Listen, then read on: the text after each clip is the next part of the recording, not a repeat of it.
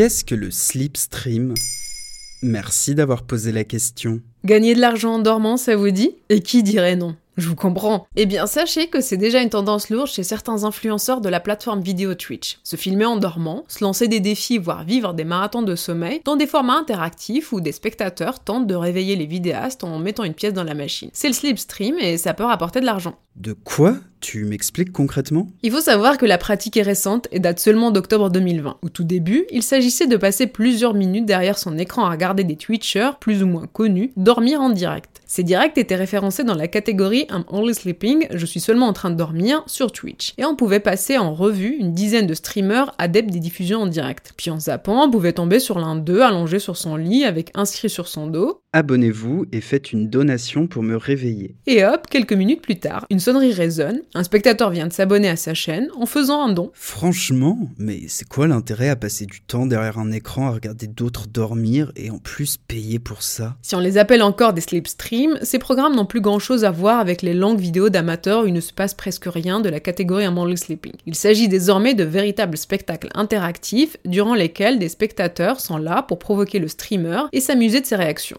certains vidéastes de l'extrême se filment même nuit et jour, plusieurs jours durant, popularisant ainsi ces streams du sommeil. So, it's Christmas. I'm all alone. I didn't want to risk going home and get my parents sick, get my family sick, so I decided to stay here all alone. What better thing to do to pass the time than do a sleeping stream right here, right on Twitch? Et les chiffres sont parlants. Rien qu'en mars 2021, selon un rapport de l'entreprise Stream Element, près de 2 millions d'heures de sommeil ont été regardées par les utilisateurs de Twitch. Avec un pic exceptionnel, 75% de l'audience provenait de la chaîne de l'américain Ludwig Argin, qui a réalisé à ce moment-là un marathon de 31 jours, durant lequel il a réussi à battre le record de souscription payante sur la plateforme, c'est-à-dire plus de 280 000 en fait, c'est le nouveau format de télé-réalité, mais qui se passe sur Internet. En se filmant sans interruption, même sous la couette, ces vidéos jouent effectivement avec les codes de la télé-réalité. Mais à la différence de la télé-réalité, il n'y a pas une production ou des patrons au-dessus. Chez les anges de la télé-réalité, Loft Story ou les Marseillais, il y a une production qui attend des drames et des rebondissements. Ici, comme on est sur de l'auto-entrepreneuriat, on est sur une marchandisation de soi. On pourrait même dire une alignation de soi-même à son travail, comme le constate Samuel Van Singel, qui travaille sur la sociologie des activités des joueurs en ligne.